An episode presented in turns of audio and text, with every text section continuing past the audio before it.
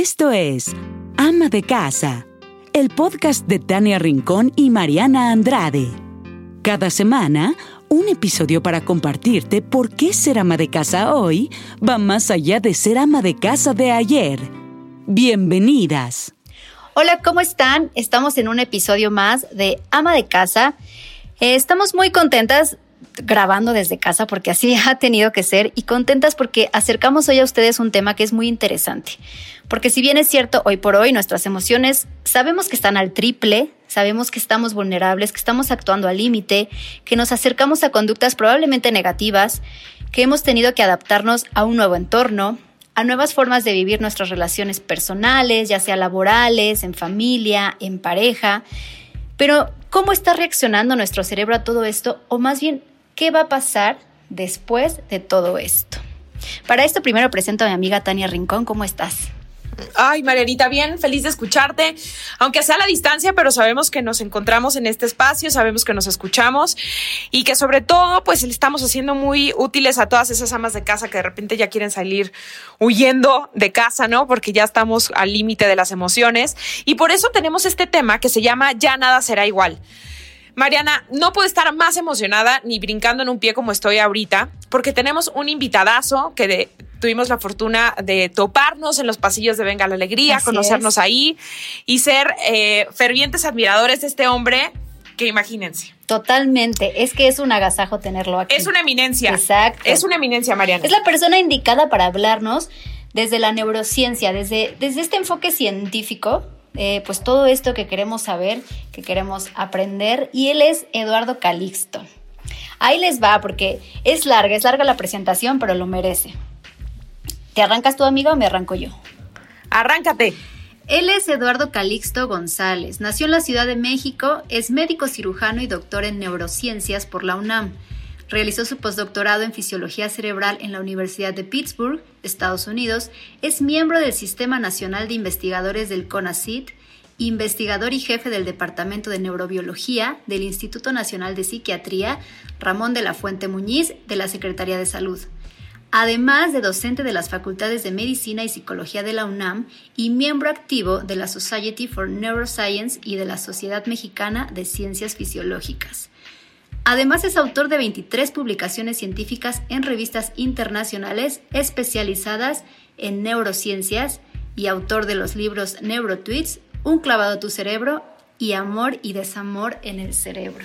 Eduardo Calixto, muchas gracias por estar con nosotros. Eduardo, bienvenido, ¿cómo estás? Querida Tania, querida Mariana, un gusto y un honor estar hoy con ustedes. También estoy feliz y aunque a la distancia me parece que esto puede ser el inicio de muchas cosas maravillosas. De verdad es un honor estar con ustedes y con toda la audiencia en este momento. Oye, Eduardo, a mí que me encantan los deportes, yo digo que eres como el, el Messi de la neurociencia o el Usain Bolt, ¿no? De, de todos estos temas, porque de verdad sabes hablar de este tema, sobre todo que eres un tipo muy aterrizado a pesar del ambiente en el que te mueves, ¿no? Que puede ser ambientes científicos y que puede ser muy complicado tratar estos temas.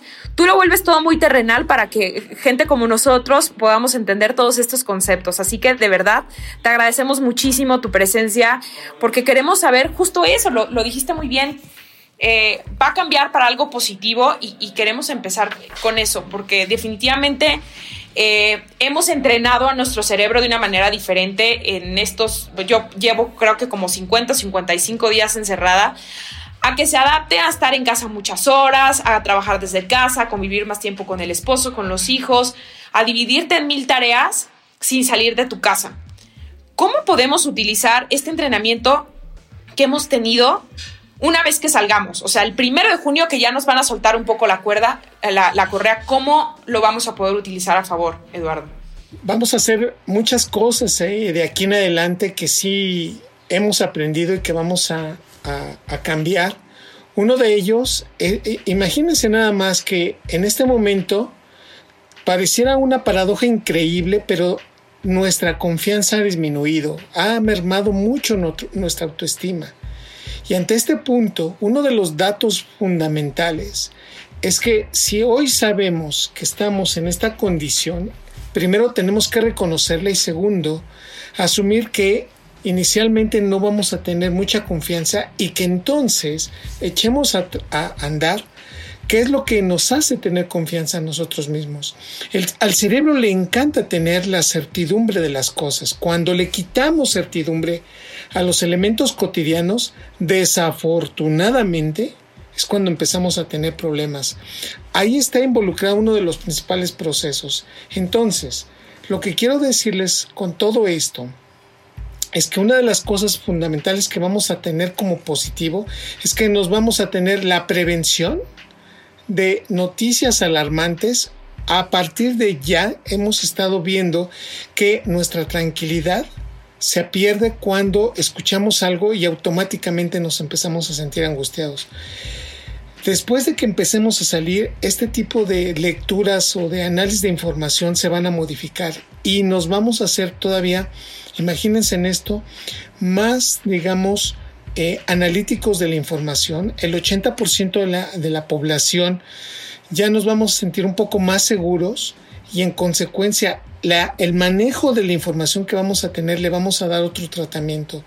Antes una información nos podía poner mal, hoy podemos decir claramente que la desconfianza inicial que tenemos nos está dando, por otro lado, la, digamos, el análisis de lo que vamos a hacer. Nuestra corteza prefrontal, la parte más inteligente de nuestro cerebro, es la que está poniendo siempre en consideración lo que estamos analizando y lo que está pasando.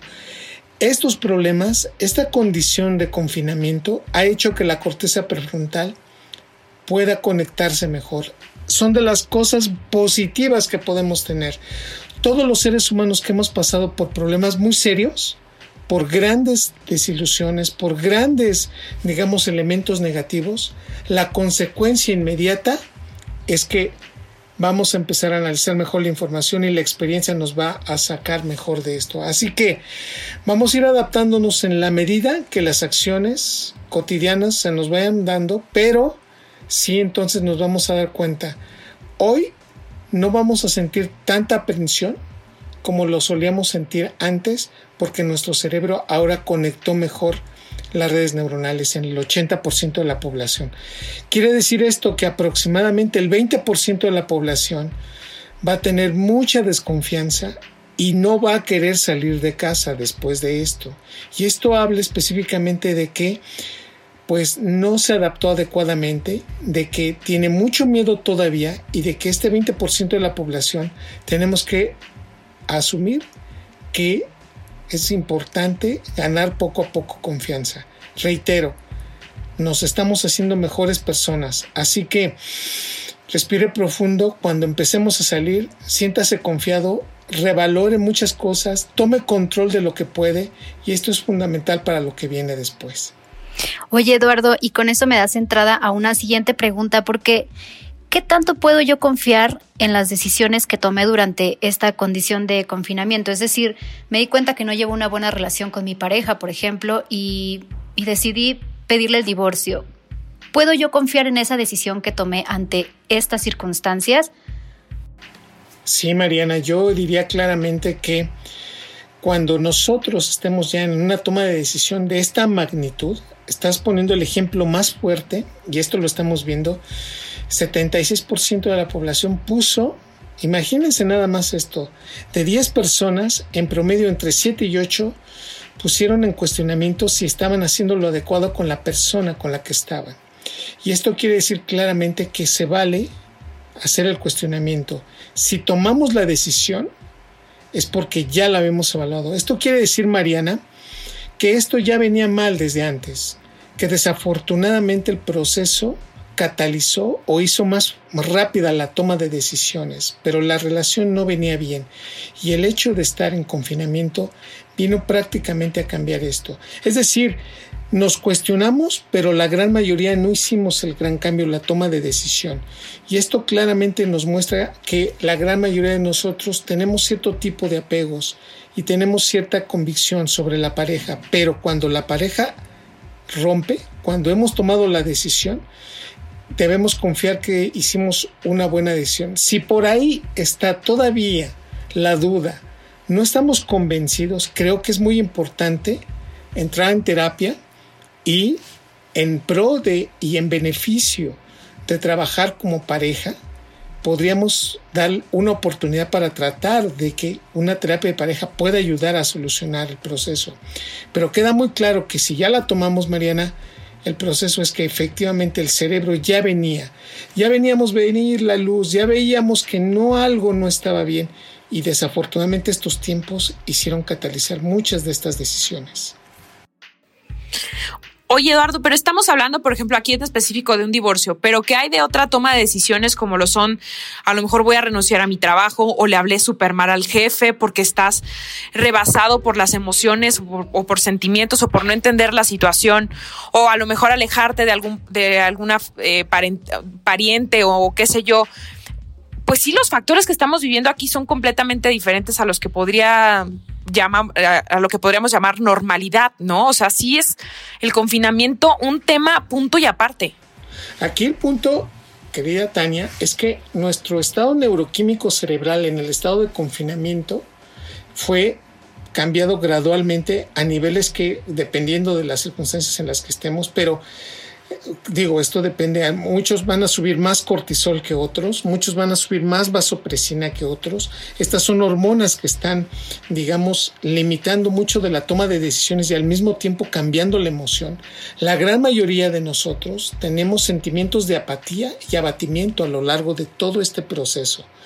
Es decir, nos fuimos poco a poco al lado de la apatía y se nos fue cayendo poco a poco las emociones.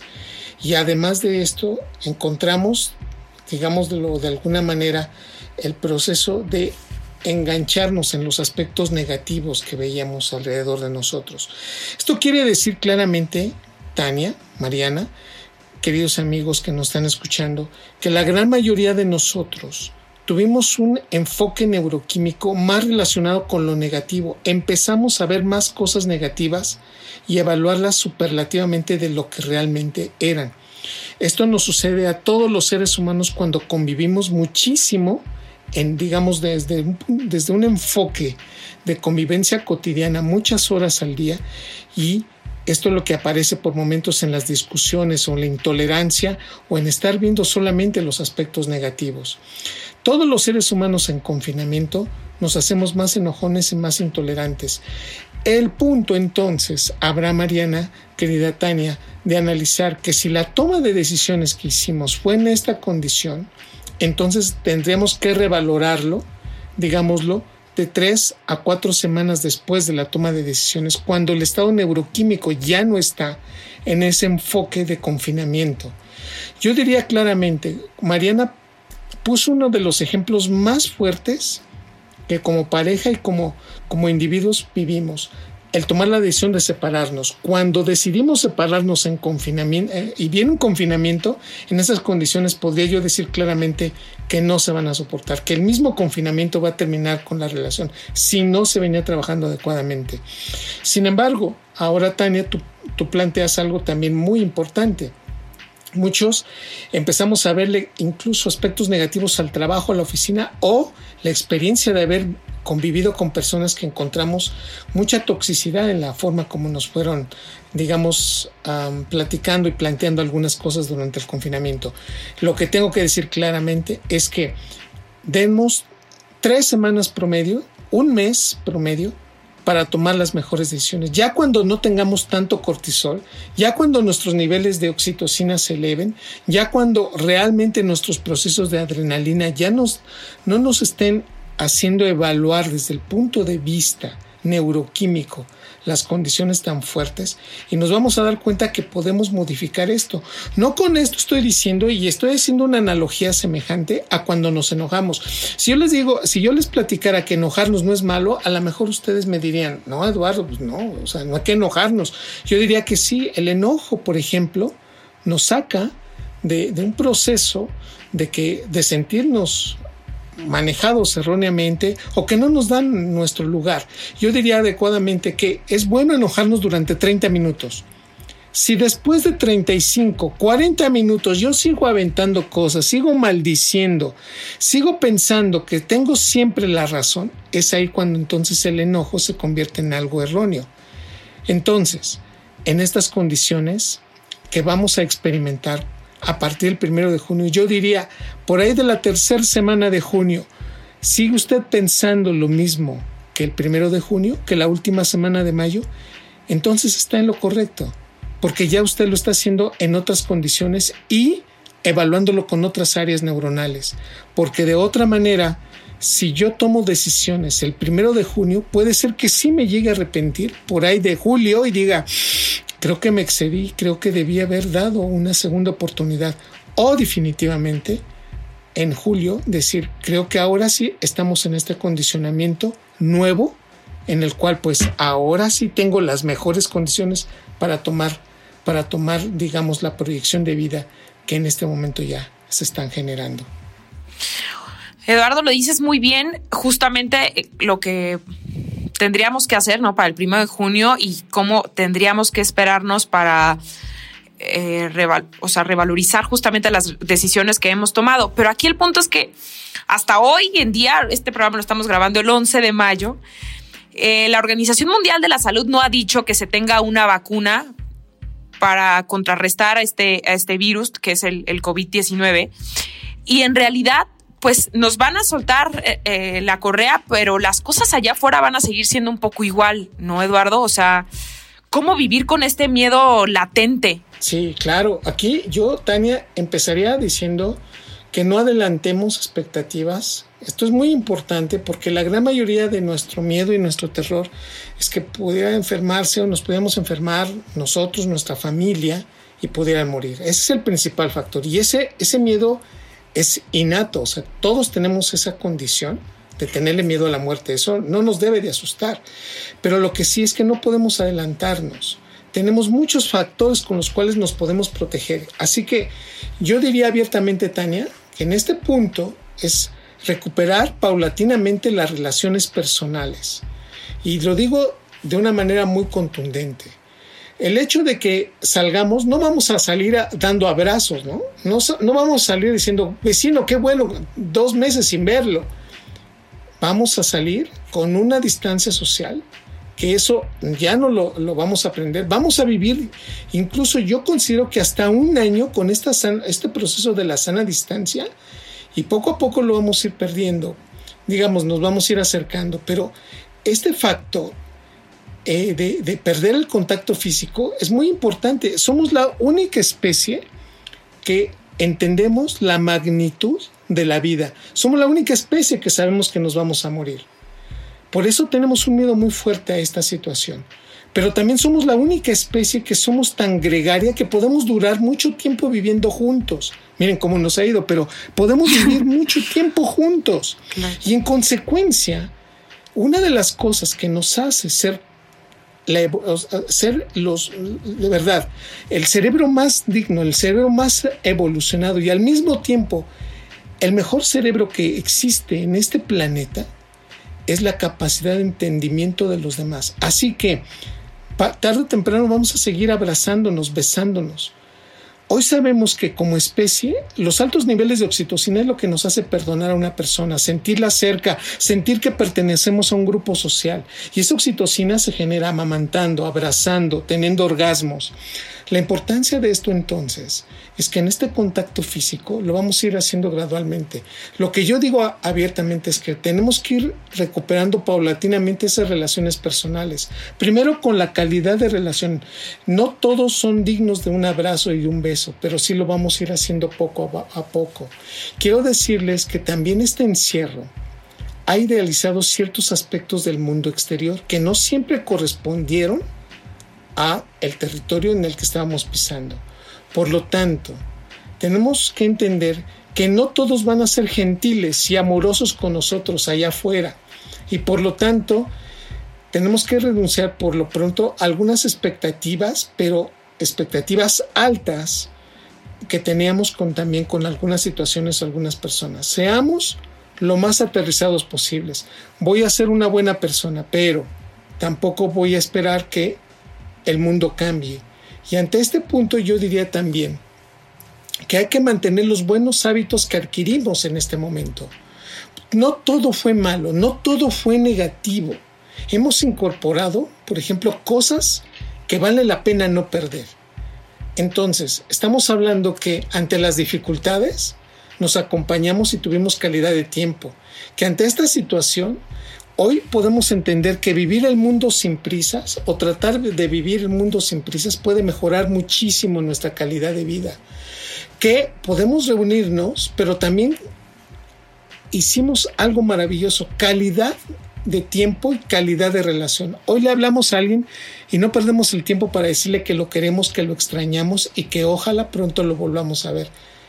Cuando regresemos a lo que, entre comillas, consideramos normalidad, creo que eso se puede convertir en una virtud y por lo tanto disfrutar, fíjense nada más en esto también, querida Mariana y querida Tania, los placeres que podemos tener, el, el uso de la, de la de la tecnología, pero también la sensación de la cercanía que hemos tenido.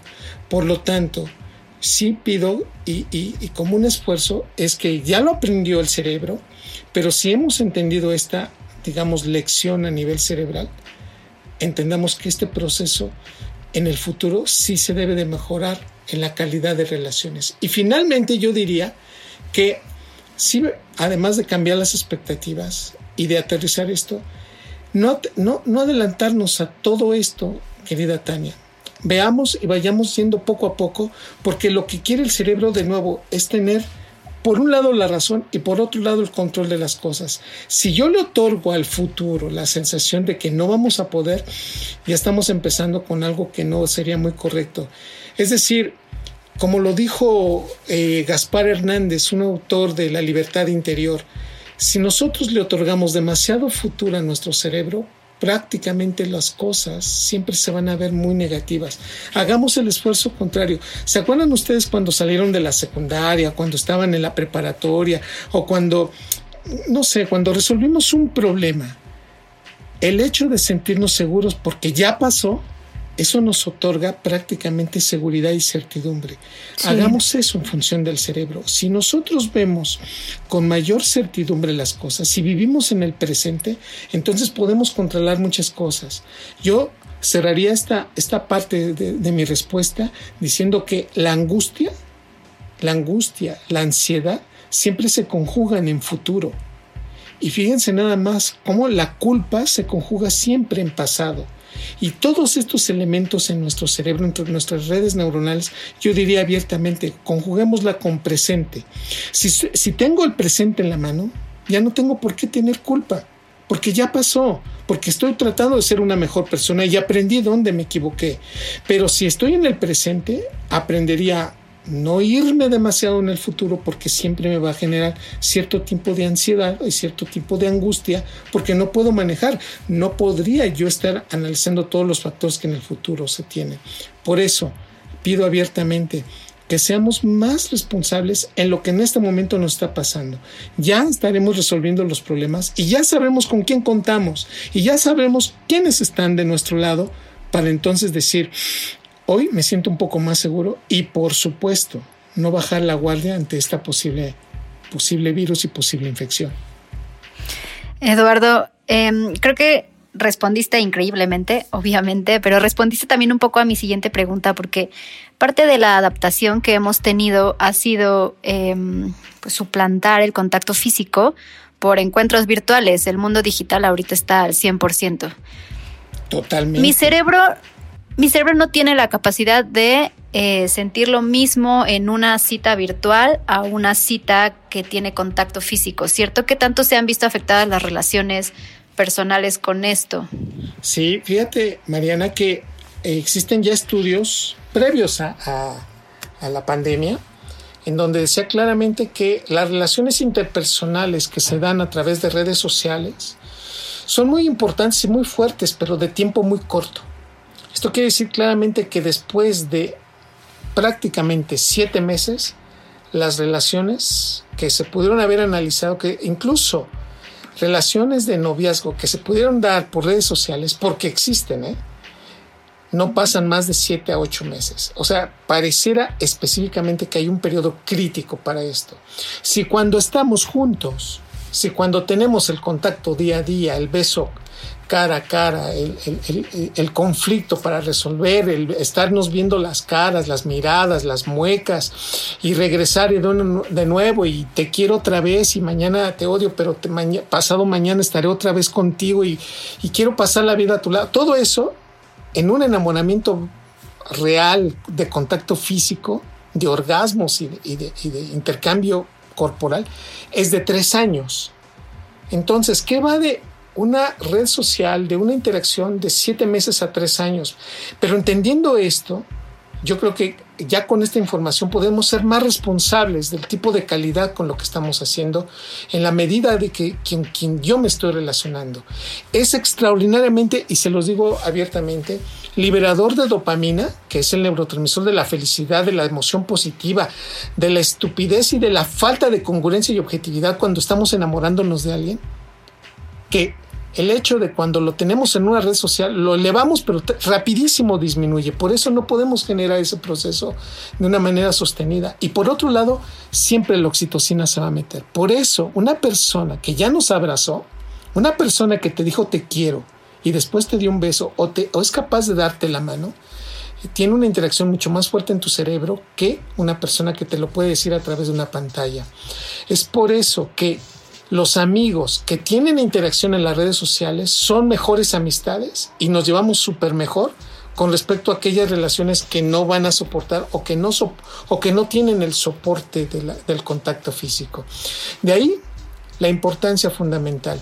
Nuestros mejores amigos, y, te, voy a decir algo que también va a estallar, ¿eh? yo espero que esto lo tomemos con la medida calma.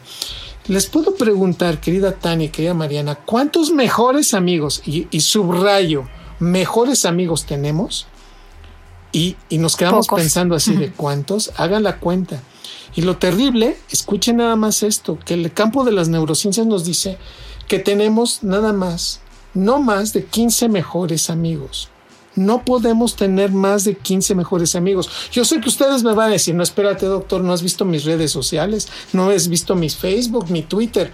Ojo, esos no son tus mejores amigos. Lo que estoy diciendo con todo esto es que el cerebro sí tiene incluso jerarquización de las amistades, jerarquiza cariños, jerarquiza tiempo, jerarquiza la manera como nos relacionamos. Entonces, resulta pues el cerebro también tiene limitaciones en cuanto a número y en calidad de interacción.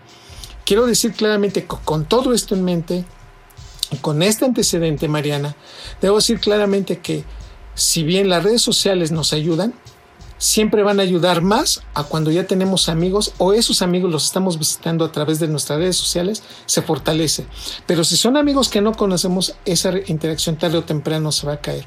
Y es por eso que cuando son familiares o cuando estamos involucrando una relación de la familia, es cuando se favorece si es que la llevamos y la podemos llevar en un sano marco de salud mental. Ay, con eso yo diría aleluya. Qué bueno, porque a mí sí me tenía muy preocupada este tema que se fueran a modificar justamente pues nuestros hábitos de convivencia, de frecuentar justamente a la familia, a los amigos, a la pareja. Y esto que me dices es muy bueno porque bendita dopamina la necesitamos en nuestra vida. Exacto. Y ahora, desde, desde el punto de vista médico, Eduardo, ay, es muy duro lo que voy a decir, pero necesitábamos esta, yo lo quiero decir así, tragedia, porque definitivamente cuando pierdes a un ser querido, cuando pierdes un amigo, un, familiar por eh, un virus como, como este, pues es, una tragedia. Pero la pregunta es, ¿necesitaba la raza humana algo así para que nos diéramos cuenta de lo que realmente es importante? Qué hermosa pregunta. Yo diría abiertamente que no querida Tania. Lo diría abiertamente porque somos una especie que podemos aprender.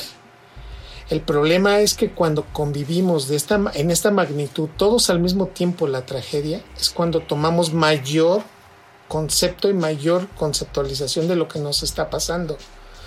Pero todos, si tú te das cuenta, hasta el más malo, hasta el cerebro más desadaptado, puede entender la magnitud de muchas de las causas cuando este proceso está alrededor.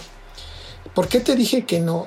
Porque, por ejemplo, como especie hemos pasado guerras mundiales Y ha quedado muy claro que las guerras mundiales siempre han sido producto de una estupidez y de egos, de una manera muy fuerte como lo, ha visto, como lo hemos visto.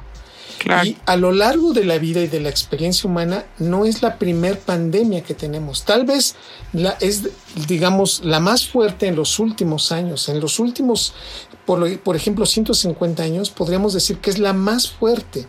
Pero el ser humano siempre se ha expuesto a cierto tipo de eventos.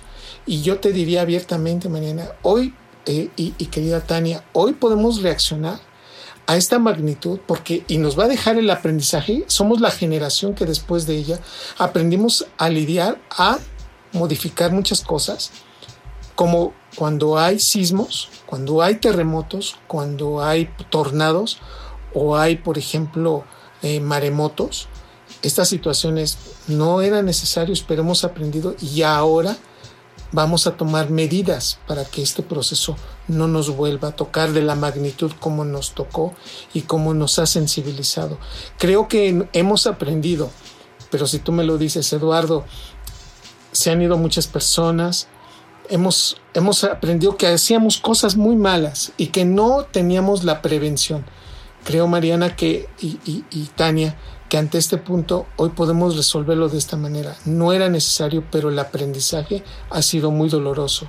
Y ante este punto el cerebro de esta generación y de las dos que vienen van definitivamente a cambiar mucho la manera como hoy vamos a intercambiar mucho, muchas cosas, incluso desde el saludo hasta los mensajes. De, de lo bueno y de lo malo, pero este aprendizaje creo que es de las cosas que debemos debemos valorar mucho, querida, querida Tania. Claro.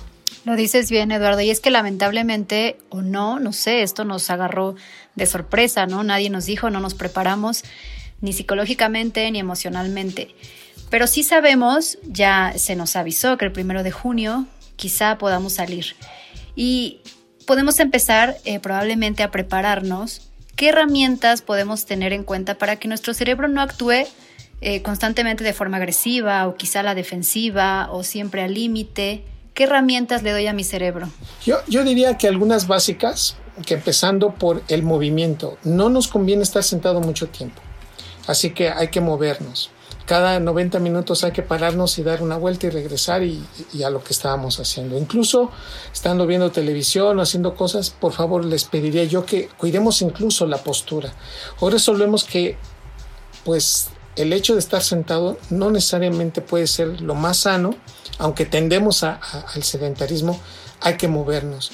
Yo les, yo les pediría muy bien que, que, hiciéramos algo muy básico. Démonos cuenta de la respiración. Tomemos en cuenta que respirar bien y lento ayuda muchísimo al cerebro. De hecho, cuando estamos nerviosos, cuando empezamos a tener estrés, cuando algo se empieza a desbordar, ponga atención en su respiración. Algo nos enseñó esto, que el hecho de respirar disminuye muchísimo las redes neuronales que generan tensión, que generan angustia, que generan estrés y que generan miedo.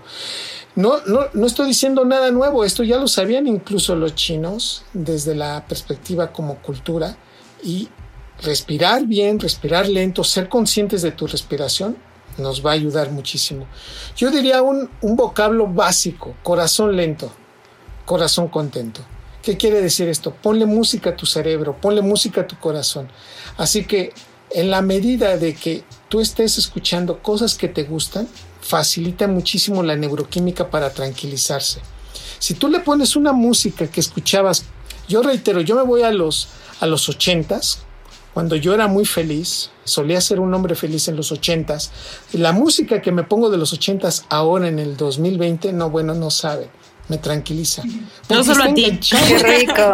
Está, enganchada esa parte de, ay, mis amigos, ay, la, la, la, incluso la, la irresponsabilidad de un jovencito de 13 años, que esa música te trae cosas, incluso si estamos haciendo ejercicio, te da 20% más de, de, de, del sí del ejercicio que estás haciendo, te otorga más vigor. Por lo tanto, yo diría abiertamente, dale a tu, a tu música, a tu cerebro música que haga que tu corazón se tranquilice. Queda muy claro que en la medida que estás contento, la frecuencia cardíaca disminuye. finalmente yo diría claramente ante esto que tengamos la posibilidad de agradecer a las personas y decirle a las personas que tengan y que sean responsables de nuestra felicidad, darles las gracias. Mira, a lo mejor hay personas que ni se lo esperan, pero yo le diría, ¿por qué no, señora? Que usted hoy que me ayudó a entrar a mi oficina, que limpió tal vez el pasillo al señor que está a la entrada, el agradecer, no saben cómo al cerebro le genera endorfinas. El hecho de tener este diálogo de me siento bien, no solamente yo, sino con los demás, ayuda mucho. Si todos los días nos levantamos, con el que está al lado decimos buenos días, que tengas un excelente día, a lo mejor mañana se nos quedan viendo y decir, ¿qué te pasó? Pero hoy, de verdad se los digo, si ese proceso hacemos un hábito, el cerebro empieza a trabajar con redes neuronales de activación que de verdad nos han mostrado las neuronas espejo que nos ayudan a convivir mejor. De ahí entonces el ejercicio, el poner música, el agradecer, le agregaría yo uno que finalmente nunca está de más, la lectura.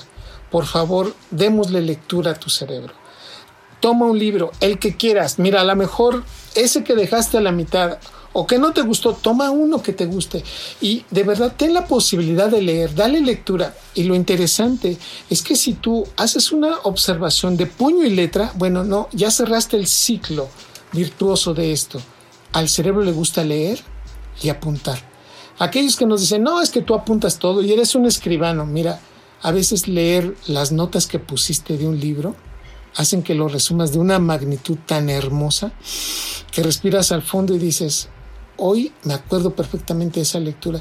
Y ante ese punto el mensaje es, fomenta redes neuronales. Si ya escuchaste música, si ya te reíste, si ya hiciste creatividad, si ya hiciste cosas positivas, el hecho de la lectura funciona y de verdad, ojalá podamos darle esto en estos días todavía que nos queda de confinamiento, disfrutando una lectura que de verdad nos ayude más. Híjole, completamente. Regresar a lo básico, ¿no? Y, reencontrarnos con, con estos gustos personales que a lo mejor por falta de tiempo, por la monotonía de, de nuestra rutina, de, del día a día, pues habíamos olvidado. Y es un poco invitar a vivir en el agradecimiento y porque somos muchos los que nos estamos cuidando y estamos tratando de pues, aplanar esa famosa curva, pero yo te quería preguntar, Eduardo, ¿qué pasa en el cerebro de la gente que no cree que esta enfermedad existe y que piensa que todo es un invento del gobierno. Digo, a veces les quiero dar la razón porque nos han mentido tanto en este país, ¿no? Eso es una cosa, eso es un tema meramente político. Pero ¿qué pasa con esta gente que a pesar de ver las noticias, de verlo en los periódicos, de, de estar consumiendo todo el tiempo esto y sigue sin creer? El cerebro de estas personas tienen una reticencia muy importante para aprender. Eh, desafortunadamente esto nos los ha mostrado todas las culturas en las cuales aproximadamente el 17% de una población siempre va a estar negando la existencia de lo evidente. Y esto pues no nos debe de caer en extraño. Yo creo el punto esencial es que no nos enganchemos en, esta, en estas peticiones o en estas situaciones. Nos ha tocado de cerca, ¿eh? incluso personas que, que, les dices y, y voltean y con una digamos, precisión, te dicen que estás equivocado, que mientes, y por momentos hasta te llegas a sentir mal de decir, bueno, creo que nunca estuvo bien haberle dicho a este señor lo que yo pienso, o a esta señora que no cree lo que es tan claro. Siempre van a existir. Y, y tal vez en algún momento muchos nos estarían cuestionando, bueno, porque existan no quiere decir que sea bueno. No, yo lo que diría abiertamente sería dos aspectos básicos que la neurociencia nos indica, querida Tania. Cuando tú discutes con alguien es porque quieres tener la razón. O sea, tú no discutirías, Mariana, no discutiríamos si yo no creo tener la razón. Porque por alguna causa o situación, el hecho de que yo discuta teniendo la razón me hace sentir, y incluso las discusiones son con más vehemencia y con más enojo y con más ahínco.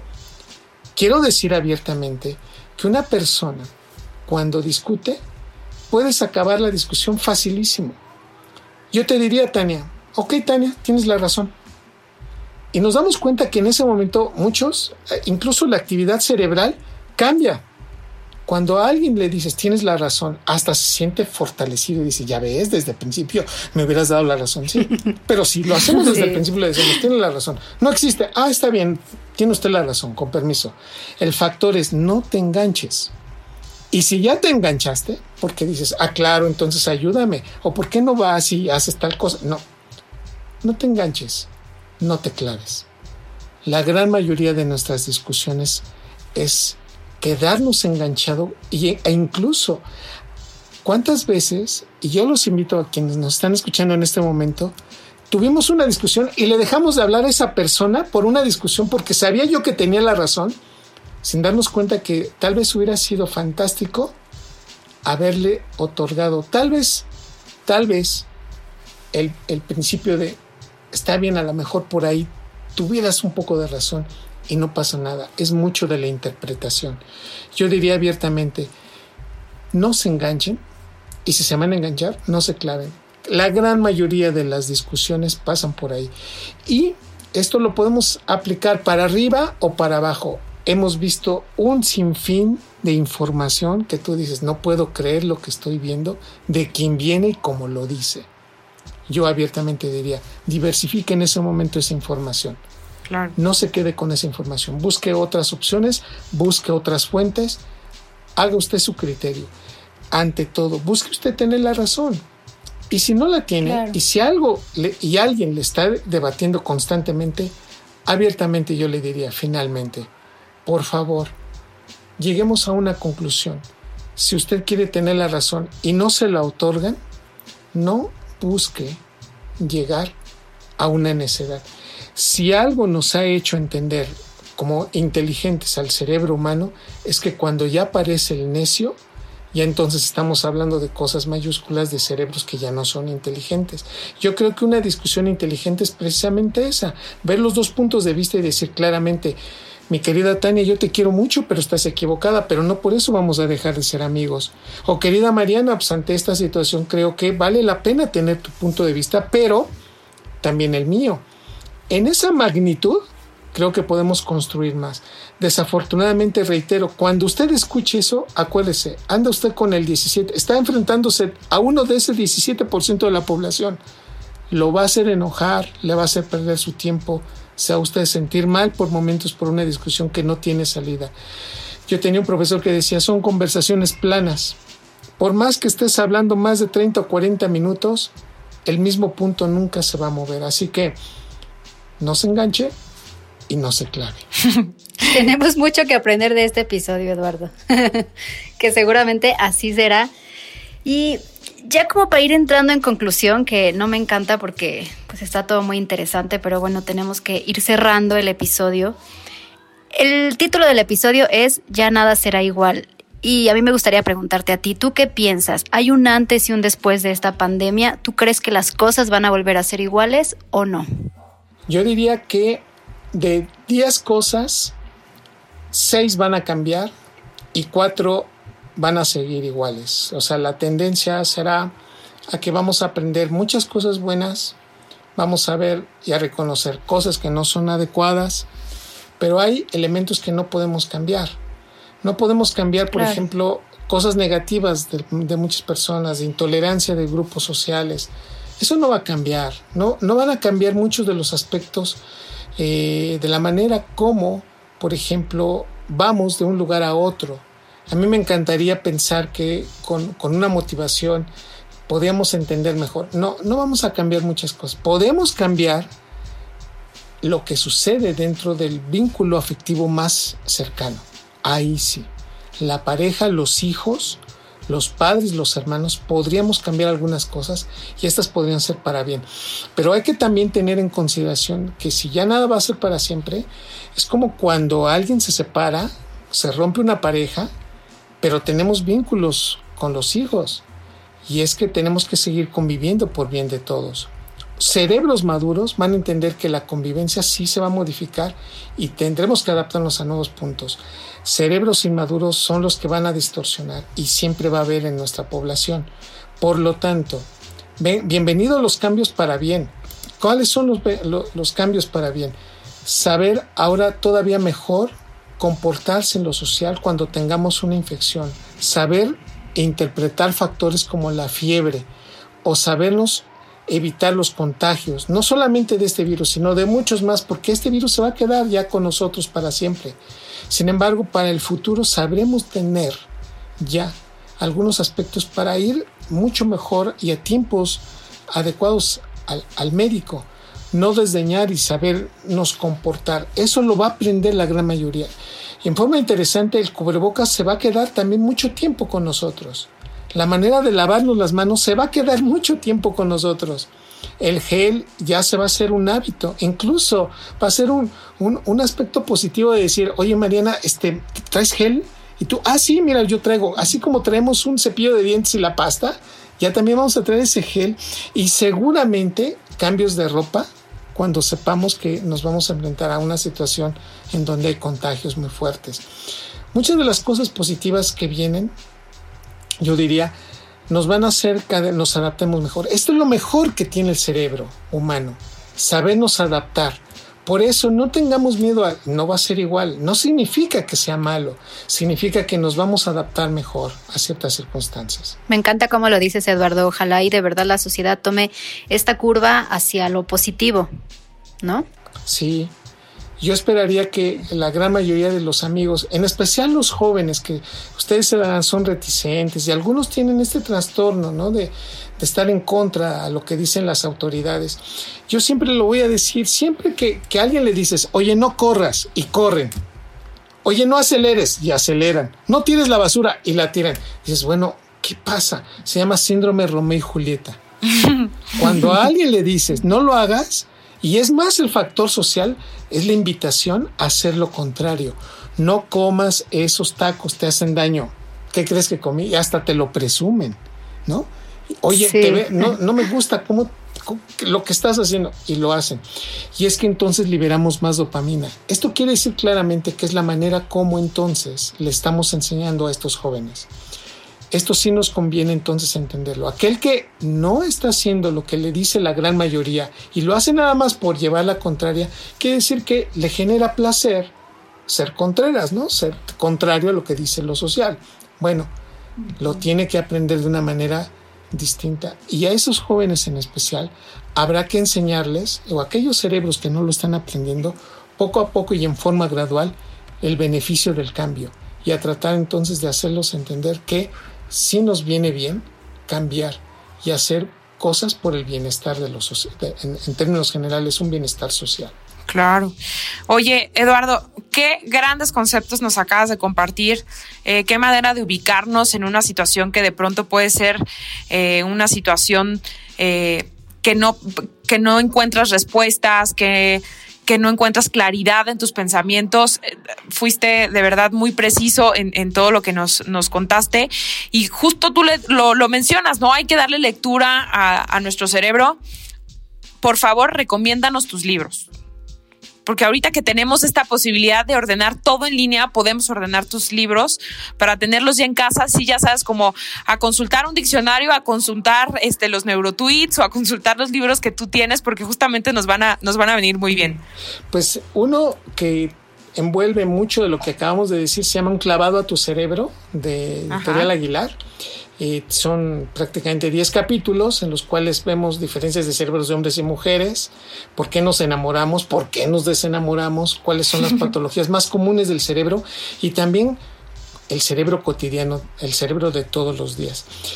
Tengo otro libro que se llama Amor y Desamor en el Cerebro, también de Editorial Aguilar, que implica claramente a través de 20 historias de amor, diferentes todas, aquellas que son a veces eh, tragedias, otras que son, bueno, pues me tocaba ir, y aquellas otras que son unas historias en donde se comparten, todas son reales, qué sucedió cuando, cuando se acabó el amor, ya sea por una muerte, ya sea por una ruptura, ya sea por porque no soportamos la infidelidad.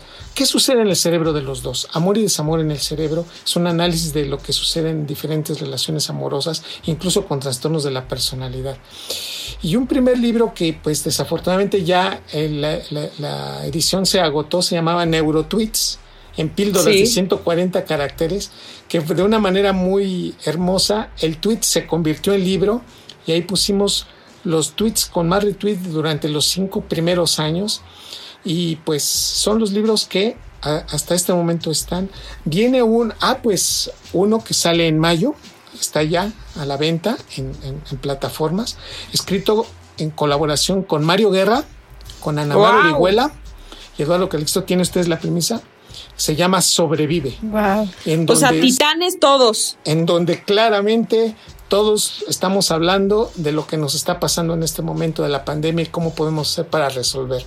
Es también de Editorial Aguilar, está en audiolibro y está en ebook, así que es también una invitación a que puedan, puedan este, pues incrementar lo que hoy platicamos a través de esta lectura de estos libros que están ya en las plataformas de la editorial eh, Penguin House, que está a través de eh, las redes sociales Me Gusta Leer, arroba Me Gusta Leer por Twitter y por Facebook. Qué maravilla. Y bueno, Neurotweets se empieza en Twitter, pero también luego ya tienes tu propio podcast que se llama Neurotweets. Sí. Invítanos a escucharlo. Yo los invito a que puedan estar en las plataformas eh, conocidas, Spotify, iTunes, en donde se puede usted eh, meter durante una hora a escuchar los neurotweets explicados por qué, por qué diablos el cerebro es tonto cuando se enamora, pero también por qué a veces el estrés puede ser bueno o por qué cuando el estrés se convierte en enfermedad. Dentro de eso y muchas cosas más, los neurotweets eh, junto con el artículo de la semana, que es un artículo reciente para hablar de lo que nos pasa cotidianamente y un análisis de lo que es el mindfulness, por ejemplo, a través de, de este podcast en los beneficios que tiene la meditación y muchas cosas que podemos hacer desde el punto de vista a nivel cerebral para beneficiarnos y disminuir a veces el estrés o a veces una mala discusión. Pero la idea siempre es que las neurociencias estén al alcance de nosotros y decir, claro, hoy tal vez, hoy tal vez cometí varios errores, pero me siento más a gusto porque muchos de esos errores hoy los aprendí a controlar mejor. Mucho de la interpretación y mucho de nuestro cerebro puede mejorar con el hecho de poder ser y, tener mejor control de las cosas. Y eso se trata, el, el, programa de los neurotweets, que sale todos los lunes por ADR Networks pero que se pueden bajar los podcasts a través de las plataformas que ya habíamos dicho. Perfecto. Ahí vamos a estar todos los lunes, Eduardo. De verdad, no hay mejor persona que tú para hablar de procesos neuronales. Fue un agasajo tenerte y yo te agradezco muchísimo, te agradecemos que nos hayas compartido parte de tu conocimiento a pues a todo el público de ama de casa porque ha sido muy enriquecedor y ojalá nos des el privilegio de tenerte aquí muchos temas más, muchos episodios más. Será un honor. Muchísimas gracias por la invitación y les mando beso y abrazo. Muchísimas gracias y ha sido un privilegio poder platicar. Igualmente, querido Eduardo Calixto, eh, besos y abrazos sanitizados a la distancia. Gracias a todos ustedes por habernos escuchado, por acompañarnos un lunes más de estreno de episodio de Ama de Casa. Y nos despedimos con este neurotweet. Dice, abrázame, no hay mejor medicina que una dosis diaria de oxitocina. Apego, amor, pertenencia, disminución, disminución del miedo y relajante. Gracias, Eduardo Calixto. Gracias a ustedes. Gracias por escuchar un episodio más de Ama de Casa el podcast para mujeres que son o serán amas de casa de hoy. Por favor, comparte, suscríbete y recomiéndalo. Nos escuchamos la próxima semana.